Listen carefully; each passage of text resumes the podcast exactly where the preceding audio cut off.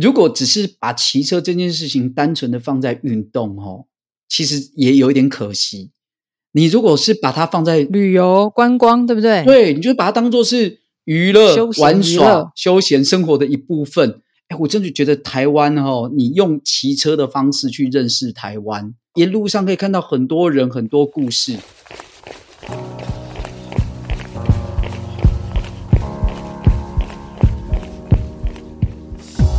步是为了看见更多风景和改变，跑步是为了感受更多平静和愉悦。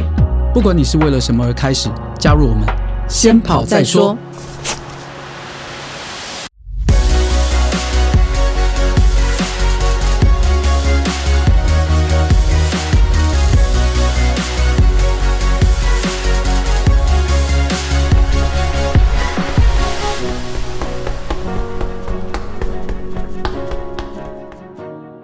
嗨，大家好，我是大未来。大家好，我是叶校长。诶，大未来，你知道吗？我们第十七集讲单车这一集呢，收听率不错耶。啊，真的吗？其实有可能是因为疫情的关系啦，就是现在跑步比较困难一点嘛。那大家就想说尝试一下不一样的运动。啊哈，诶，骑车相较于跑步，说真的，有时候还比较凉诶。我觉得戴口罩。跑步真的有时候很闷，你骑车还没那么闷，因为还有风啊。我觉得吹风这件事情是骑车很大的享受。对啊，重点是啊，跑团的这个听众就是他叫 Grace。Hi Grace。嗯，好，你跟他打招呼一下。那因为他是个妈妈，那他不是说真的骑车要来竞速参加铁人三项，他、嗯、只是想说跟他的好姐妹们去环岛。然后、嗯、呃，偶尔不跑步的时候，就是可以骑骑单车啊，像在我们林口去吹吹风啊，下坡有没有？然后他真的听了你的话，先选择平把的车耶。哎，好选择啊！我我上一集有讲嘛，我就是随便上网买了一台呃登山车，然后后来呢，我第二台车呢就买了一台小折。哦，真的哦，你也买过小折？我买过，我第二台车是一台小折。哦，我觉得呃，Grace 这个选择很好，原因是因为我觉得他知道自己要什么，然后他就是目的很明确，他就是想要跟朋友出去兜兜风啊，去去去玩啊，环岛啊这一类的。对对，一开始选择这一种平把的公路车呢，其实是很容易入手的。为什么？因为平把的公路车，它在呃，这个骑乘上它的特性，相较于弯把的公路车呢，它有两个特性。第一个，嗯，平把的公路车，你的上半身会比较挺直，对，不会像我们弯把，整个人要弯下去。弯，然后平把公路车，你上半身会比较挺。那比较挺的意思呢，通常也就是代表你比较不用有那么有力的核心去支撑你的身体往前弯，所以你可以比较轻松。然后第二个就是。平把的公路车呢，它在刹车上，它又不像弯把是在变把上面，那种刹车要有一点习惯。可是如果你是平把，它就像一般我们小时候骑的那种，呃，就是那种通勤车一样，就是就是我们从小学骑脚踏车的那一种嘛。对对，U-bike 那一种，就是那一种刹车，哎、啊，你就会觉得很简单，很容易操作。所以这是一个很好的、很好的选择，而且。它的把是平把，但是它的下半身是公路车的下半身，对啊，就会比较轻松啊。嗯、对，我也觉得这是个好选择，因为像我买了公路车之后，弯把的嘛，我真的要花时间适应。他们一起去买这个平把公路车，马上说要出发就可以，因为像他们要去环岛，那环岛其实应该是要坐很久，骑很久，舒适性、安全性都要兼顾。对对，所以你看吧，这个好选择哦。在节目上推，对，你在节目上推荐，真的有人听哦。真的吗？那以后我看有没有机会来厂商找我们来谈个什么上线奖金、下线奖金这一类的，欢迎大家来找大未 来。大未来非常会卖东西。然后，然后我们跑团有一些骑车的很资深的达人，那像有一个叫 Frank 的，嗯、他也是我们的忠实听众啊、哦，真的，Hi Frank，他就建议 Grace 在外胎的部分，把它从原本的三二 C 调降回二八 C。OK，其实我也不太懂这个，你要不要稍微讲一下，让 Grace 更理解？哦、oh，OK，OK，它这个三二 C 跟二八 C 指的就是说这个轮胎的宽度，它是三点二公分宽。那所以、oh. 呃，Frank 他是建议他把它换成二十八 C，就是二点八公分宽。对，轮胎的宽跟窄呢，它指的通常会影响的哈，就是有几个，就是越宽的胎，它的抓地力越好，避震的能力也越好。但是抓地力好，当然相对于牺牲掉的就是速度，因为你抓地力越强，嗯、就是在地面的摩擦力越大嘛。那地面的摩擦力越大，也就表示你要出越多的力气。让轮子能够滚动，所以它的滚动性就会比较差，这样会有点吃力哈。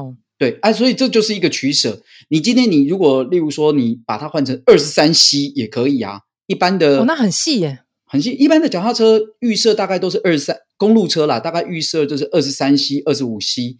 像现在比较常出现的一些更宽的那种什么 gravel bike bike 那种，就是呃结合登山车以及公路车的类型的。的公路车这种新类型分出来那种 gravel bike，它它就是二十八 C。你看一台公路车，但是它却有二十八 C 这么宽的轮胎，而且它的胎胎还有分好几种哦，有的什么光头胎，像有抓地力好的就会什么巧克力胎，就上面是布满颗粒的那种。嗯、那这些轮胎，轮胎其实是一个非常非常重要影响你骑乘的一个零件。有时候你直接换轮胎，把轮胎打好气。还赢过你去花了十万二十万去买一个超高级车架，因为光是打宝气或者用比较细的轮胎能够省下来的瓦数哦，那就比你花十万二十万去买那种什么空力车架那个还省的还多。所以轮胎这件事情很重要。所以他现在建议他把从三十二 C 转成二十八 C 呢，其实 Frank 的用意也是希望说，呃，能够去增加这一台车的滚动性。然后让它骑起来会更轻松，嗯、轻松一点。嗯，哦，你知道今年其实是我们交通部观光局定义的自行车年呢。今年才是自行车年啊！但是我觉得啊，也有观察到，就是呃，因为运动风气这件事情，它是呃环环相扣。也就是说，其实像我们，像我本来也不骑车的啊，对。但是因为我会跑步之后，哦，台湾的路跑也越来越多，那会跑步之后，开始就会想要接触新的运动。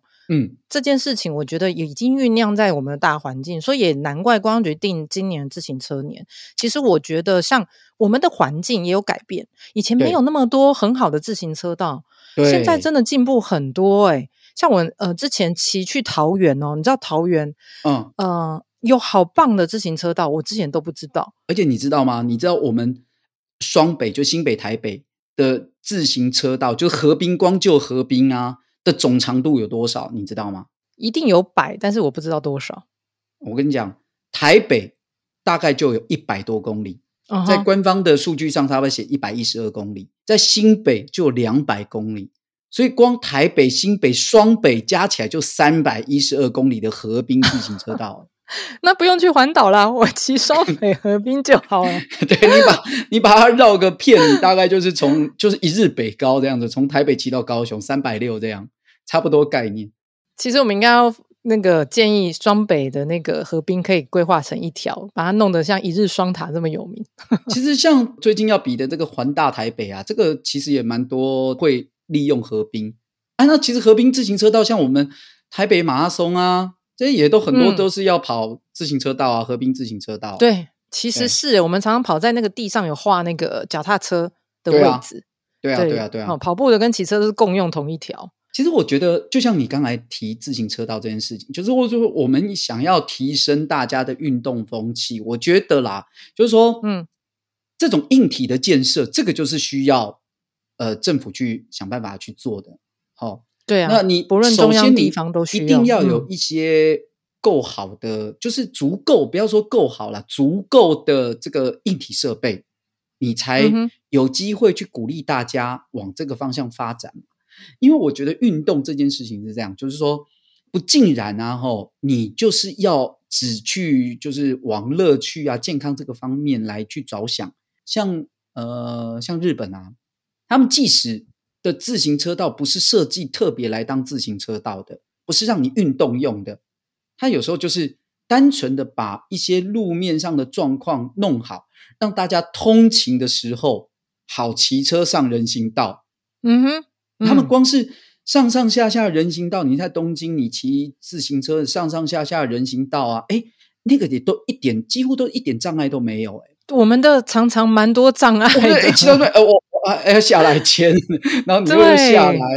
你在都市通勤都这么麻烦呢，你是不是就会让大家觉得运动这件事情就变成是你单纯的要运动啊，你才去找那种专属的场地来？这样其实比较不会那么的融入在生活里头。可是如果说你是连通勤，嗯这些你都把它考虑进去，你把这些我们的路面啊、人行道啊这些都把它优化起来，让大家从生活当中就去很自然而然的，不管是骑车啊、跑步啊，你说这样运动风气怎么不会起来？因为它就是他生活的一部分嘛，不就是你这样去切换上不会很困难呐、啊？所以蛮期待政府还是能够就是把这些小细节做好，因为你如果说。把这些做好，每天骑车都会觉得变成是一种享受，即便通勤，我觉得是啊，嗯。那讲到这个路线，嗯哦，讲到路线，就是除了河滨，你因为我知道大家偶尔会去骑山路嘛，对，你看那个山路啊，其实是也没有特别规划说这是自行车道，可是我像我每天呃，我一周啦可能会有几次跑去那个观音山的硬汉岭爬山。那沿途就会看到很多骑，看到很多人骑观音山，骑到游客中心。对对对对，就是那一条上坡下坡。对，对其实蛮多选择在台湾，因为台湾山多，所以其实山路也很多。对对对，啊，这些也都是很好的练习的路线，因为风景又好。就是你讲进到山里面超凉的。对啊，我觉得台湾的人蛮幸福的，就有。我觉得就像之上一集有讲，就是说对国外来说，台湾是一个很快在短时间就可以看到山、看到海的地方。同时哦，就那一天的骑程，嗯，你可能只花几个小时，你就可以先看到海，再看到山，先看到山，再看到海，一起看。不像有的地方，你可能骑了啊，骑了一整个早上了，都还在一望无际的平路，你要去个山都。真的，我们台湾真的很幸福，所以外国人来台湾都会很羡慕。对啊，不要说是山跟海，我们连便利商店补给站都超多啊！对对 对，根本不用去考虑，不可思议，不用考虑补给这件事情，不用补啊，啊，你随时带悠游卡就好了。对啊，手机带悠游卡，对啊，就是悠游卡通吃。对，那你看，像我们有很多山这件事情，其实为什么很多骑士喜欢去爬山？第一个登高望远。当你经过了气喘吁吁、流汗啊，这样踩踩踩踩，终于踩到一个制高点，在那边休息的时候，可以看到一个风景。哎，真的，就算只是只是呃海拔五百公尺，也不是说太高的地方，可是看下去的那种辽阔的感觉，看不管是夜景，早上看看到高高的，看下面小小的房子，哎，那种感觉，那种成就感就真的不一样，而且深刻在心中。然后我觉得这超有感觉的，因为其实台北是个盆地。对，那当我们听众不只有台北的，只是说，哎，你可以想象一个被山环抱的城市，你只要爬到一个大概三百海拔公尺啊，三百公尺，两三百就可以了，你已经可以看到关渡北头、台北市一零一，你都看得到，甚至看到对面的远山。其实那种心情真的非常的开阔。对，台湾，你说真的，除了台北是个盆地有山，你看哪个县市没山啊？哎，真的，对啊，真的每个县市都有山。即使是什么嘉南平原啊，他们你看像台南啊的朋友，他们他们只是要骑稍微远一点啊，可能例如说他要往高雄这边阿莲啊这边骑过去，但是他们一样也是有有机会爬到山啊。就是台湾这是一个。哦很容易就可以爬到山的地方。我那一天看到屏东县政府秘书长，对，因为我认识他，啊、他在他脸书 po 了一张照片，就远远是屏东北大武山，但是呢，他有一条非常笔直的那个乡间小路，两边是那个，他叫他把它叫做菠萝大道，菠萝大道，两边种凤梨吗？对，然后 他的脚踏车就骑在那正中间，那很那一幕非常很像那种美国那种公路电影，懂吗？OK，那个景真的非常漂亮，因为屏东大北大武山非常的俊伟好看。啊，对，所以嗯，有机会的话，其实我觉得在台湾，你应该说骑脚踏车，如你上一集所讲的，跑步跑得不够远，可是骑脚踏车可以带你去很多很远的地方。对，你可以开车到那，再组装好你的车，然后就下去骑一段。如果只是把骑车这件事情单纯的放在运动哦，其实也有一点可惜。你如果是把它放在旅游观光，对不对？对，你就把它当做是娱乐、玩耍、休闲生活的一部分。就像你刚才提的这个公路电影，哎，我真的觉得台湾哦，你用骑车的方式去认识台湾，哎，那真的很有感觉。我跟你讲，你可以看到沿路上可以看到很多人很多故事，你只要肯骑进去，所以你就可以真的，因为骑车会让你的移动力增强很多嘛。但是它又真的，它又不像说你去骑呃，你骑机车啊、开车啊，都需要油啊，速度太快了。对，速度快，你来不及看到周围的风景，你没办法跟人打招呼这一类的。讲到这个，我想到刚刚不是提到我们听众 Grace 吗？她跟她的好姐妹，她们最近又安排了一个全新的行程，就是除了要去环岛，她们决定去租那个捷安特的电动车，然后骑上去五岭。哦，OK，然后到五岭之后再去爬合欢山。然后我想到这个，我就想，哎、嗯，其实对耶，我们为什么一定要，就是想说，我一定要练到呃一个程度，然后我才能去五岭？啊、我也可以去租脚踏车的电动车，然后试着先去体验看看，然后去经历一下自己骑上去的感觉。你要不要介绍一下电动车？哈，所谓电动车就是指说，在这个车架里头埋设马达，那它会在你在踩踏的时候。主动给你动力，你不是不用踩哦，那不用踩就变摩托车，所以自己还是要出力。你要踩，你要踩，但是你只要出，平常你可能要骑要骑这个速度，你要出十分力。嗯哼，那骑电动车呢，你可能只要出一分力就好，一分力，因为它 对你出一分力，然后它帮你出那九分力，可以调整吗？它可以调整，它可以调，它现在可以调整那个速度。因为法规的规定，它也不准你去就是无限的往上加。懂、哦。那所以它会限制你说，你只能呃在某一个速度以下，它给你动力。嗯哼。那如果你超过这个速度了，它就放掉，那你就要靠自己踩。那所以意思就是说，它不会无限的给你动力啊，不然你这一台骑起来，等一下就电动哇，比跑车还快怎么办？对，但是我们骑车，我们也不是说真的为了要那么快。来骑车嘛？哎，我如果真的要那么快，我就去骑摩托车，我甚至去开车就好了。嗯，我只是说，希望说，我希望能够有脚踏车这种速度，例如说时速三十左右。但是呢，我又不想踩的那么累，或者是我不想，或者我没有能力踩那么快。那这时候电辅车就会给你很大的助力，就是让你在不用花那么大的力啊，但是又可以。骑呃骑到脚踏车，然后让脚踏车带你去你想去的地方。当然，你刚刚讲的才是它真正的名词，它应该叫电辅车。所以其实大家可以去 Google 搜寻一下，像捷安特他们有出这种电辅车的团，就是大家可以呃他们会租借给你，教你使用方法，然后甚至会安排补给车，然后带你去你可能这辈子都没想过你能够到达的地方，而且是你自己骑上去。啊、即便是电辅车，我觉得那也是脚踏车啊。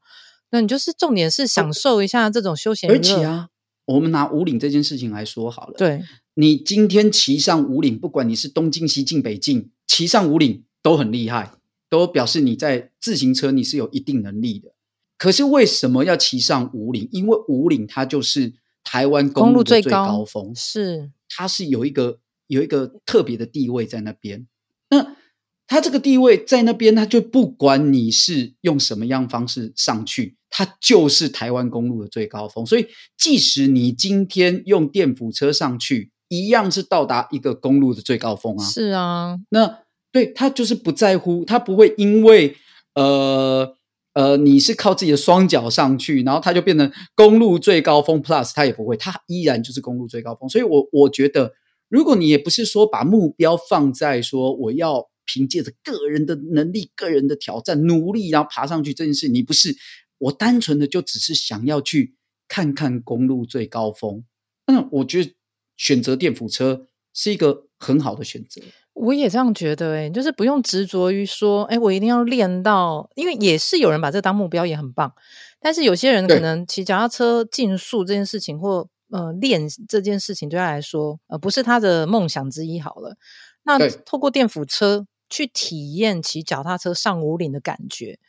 其实这个这个过程啊，胜过这个就是你靠你自己要死要活，然后上去。因为那那些练习，我觉得练习都很宝贵，练习都很棒，练习的过程都是你的点滴的回忆，这些都很棒。但是有时候真的就是，不管是各式各样的、各式各样的环境或因素在影响，你不一定真的能够成功。是啊，那可是如果因为这样没有成功，你就因此没有去。公路最高峰，很可惜，有点可惜，对，真的很可惜，我觉得。而且其实他们还要爬山，你想想看，他们如果是靠自己实力骑上去，然后再从 还有能力爬山吗？再从合欢南峰爬到北峰，我觉得应该没北峰对吧？武岭如果只是去合欢山北峰很近啦，嗯，对，我也鼓励大家可以就是从南峰那边上北峰或五岭过去，但是如果还要去西峰，拿下一个百岳了。对，可是如果还要去西峰就有点困难，所以如果有兴趣骑车骑电辅车到五岭的人，建议可以去拿下几座山。第一，从南峰到北峰，顺便拿那个全台湾最好拿的百岳叫石门山，就走一点点路 就到了，对对对，这样三座就拿到了。对对啊，两座两座，对不起，南风不算。嗯，我就我觉得骑车这件事情哈、哦，它的好玩之处就是它可以串联你很多的生活，而且它会让你的怎么讲呢？生活呢，呃，会有很多你过去没有想到的可能性。我就讲一个最容易执行的，好了，河滨。嗯哼，我们哦，你看，你可以，你可以跟朋友这样规划行程。我今天我就从我们家，然后约在哪里？哦，我们一起骑车，然后骑去，例如说，我们骑去正大，从我家这边骑到正大，然后我们去那边啊休息，吃个东西，哦，我们再骑回来。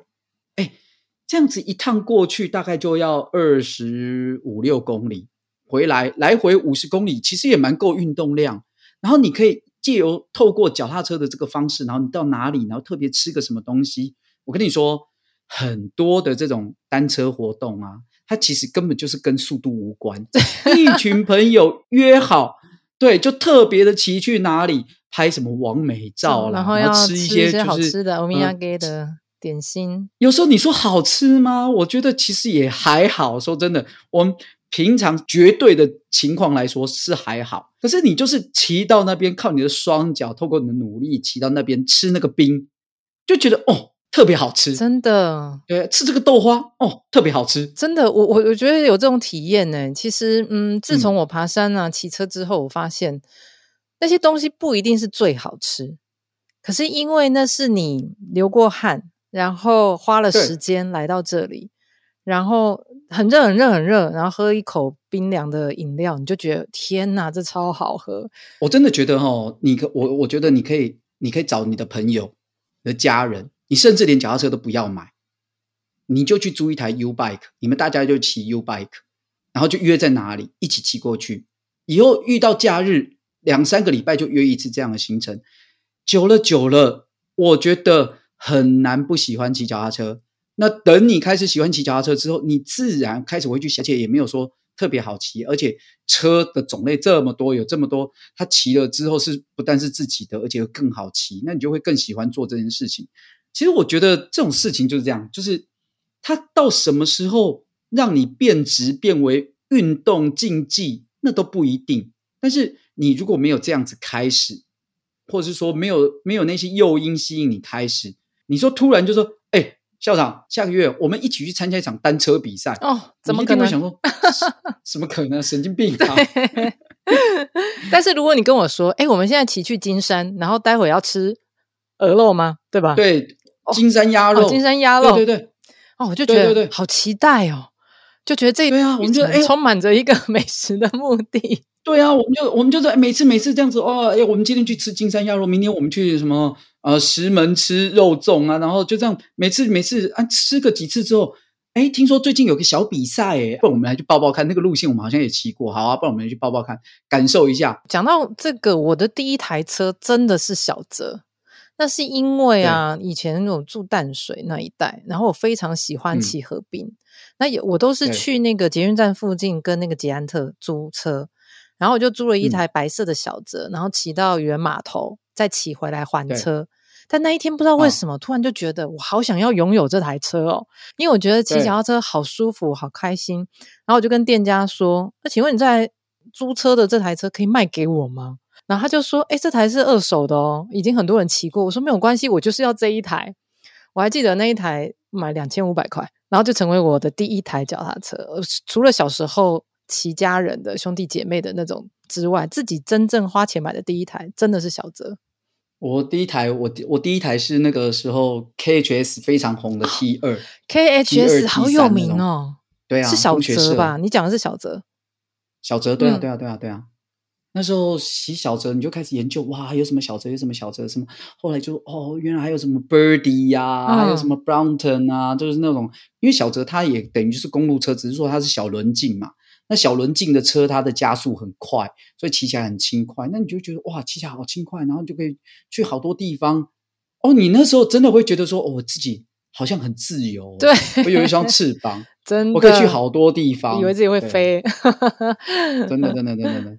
所以我觉得骑车这件事情，哎，我觉得可以聊的很多。哎，但是就是为什么跑步节目聊骑车？我我倒觉得，我倒觉得，我虽然我们是跑步节目啦，但是运动这件事情，其实它的呃。本身的出发点都应该回归到就是一样的，就是说，它它让你的生活啊增色多少？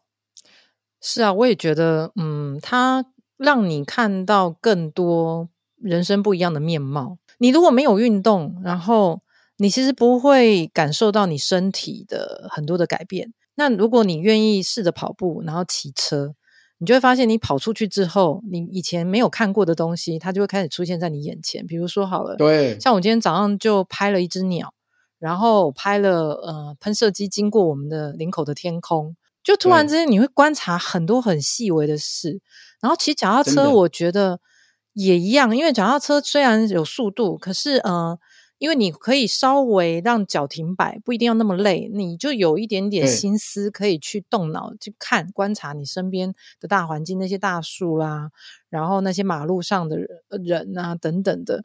所以运动这件事情的背后，其实有很多很有乐趣的事，真的不是只是表面上看到的，就是说我们好像都是去比赛啊，对对啊，都真的不觉得速度速度要快，要更快，更高，更强，更快这样。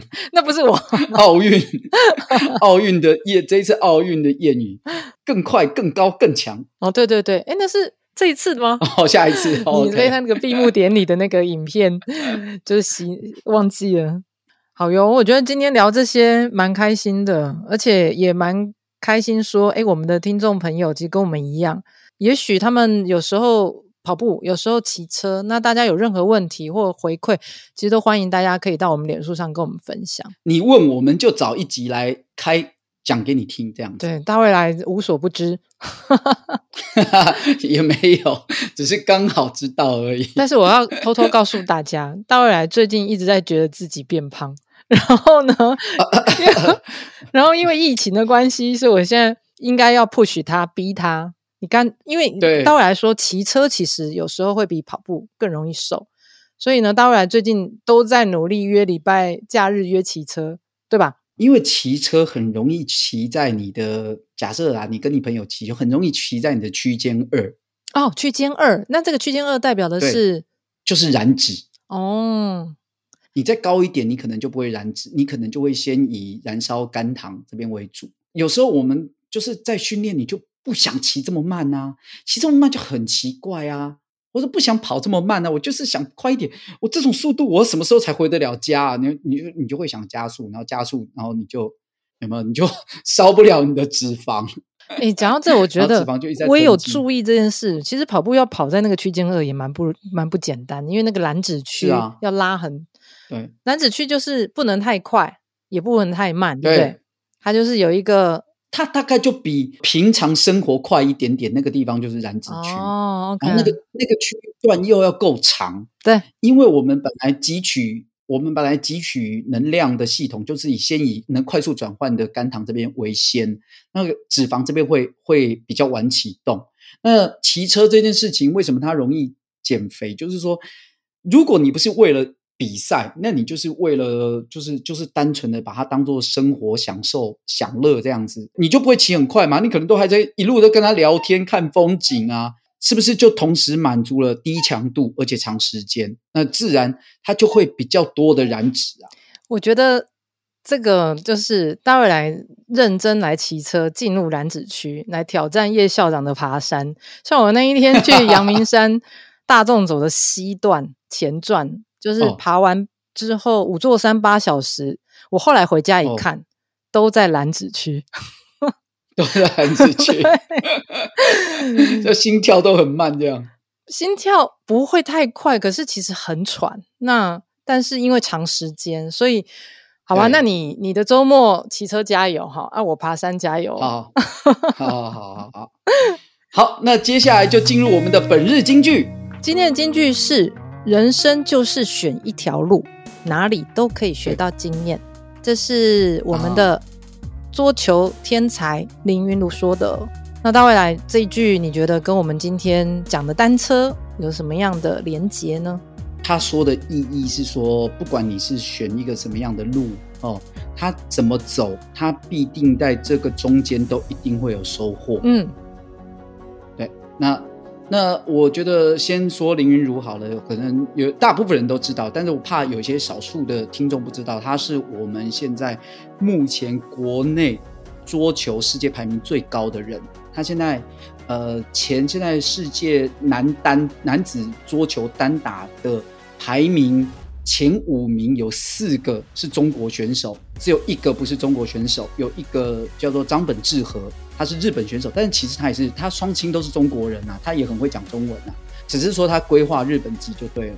但是第六名就是我们的林云儒，那他在国小的时候，他爸爸发现他说，诶，他蛮有天分的，就带他去打桌球。那他其实是个性非常内向，但是他打桌球呢，在上面找到一个非常的有成就感。他的成就感来源很好笑，他就说，哈哈，因为我都会赢，好可爱，因为我都会赢。对，因为我都会赢，因为他的是左撇子，然后再加上他的这个拧球啊、抽球的反应都比一般快，就在他非常小年纪的时候，他在三四年级的时候，几乎在国小，因为国小还有五六年级嘛，那你看小男生其实在五六年级已经开始在发育了，他在三年级那种小小个子的时候，非常非常有天分，但是他一路上他有天分之外，他又非常刻苦的在锻炼，所以他才能站在这个世界的巅峰这样子。他的经验是想要告诉大家说，想要走到这边，不管他怎么走，那一定都可以学到一些什么东西。那我们单车也是一样，路目的只有一个，但是路有百百条。你今天可以骑很快的公路车到那边，你也可以骑一个登山车，跳上人行道，跳下人行道，骑一个弯弯的路走过去，终究都会到。但是这个过程当中，每一条路看到的风景都不一样。你得到的却不一样，真的，而且我觉得也没有好跟坏，也不用比较，每一条路都有不同的经验，真的都可以让我们去体验。然后，呃，我觉得每一种运动也像每一条路，跑步也好，骑车也好，爬山也好，就是。感觉上我们闲聊单车还蛮好聊的，我们应该还会有第三集，还有第三集。哦、我们这这我们这个先跑再说，以后会不会短时间先换变成先骑再说？我想趁这个节目讲一下一件事，因为有人问说，哎，我们节目的那个播出时间啊，怎么那么早？早上五点就可以听？那其实我想告诉大家，因为其实我们真的希望服务很多人。那每个人起床时间不同，其实早上五点已经很多人起床。像 Grace 啊，他五点半就出门，他是边跑边听我们节目，哦、然后大概在六点之前在马路上遇到我。我记得他还在他脸书写说，他边跑边听我们节目，就跑着跑着就遇到叶校长了。耳机传来的声音怎么就的的这个本人就在这里？这感觉很奇怪，这样。对啊，所以其实我们也是希望说，很早起床的人也听得到我们节目。那你要跑晚上的人，当然我们节目整天你随时都可以收听。对，对对对，这也是我们选择那么早就可以收听的原因。好了，那以上就是我们这一集的先跑再说。好哟，也希望大家下礼拜二早上五点之后都可以准时收听先跑再说。OK，那我们下次见，拜拜，拜拜。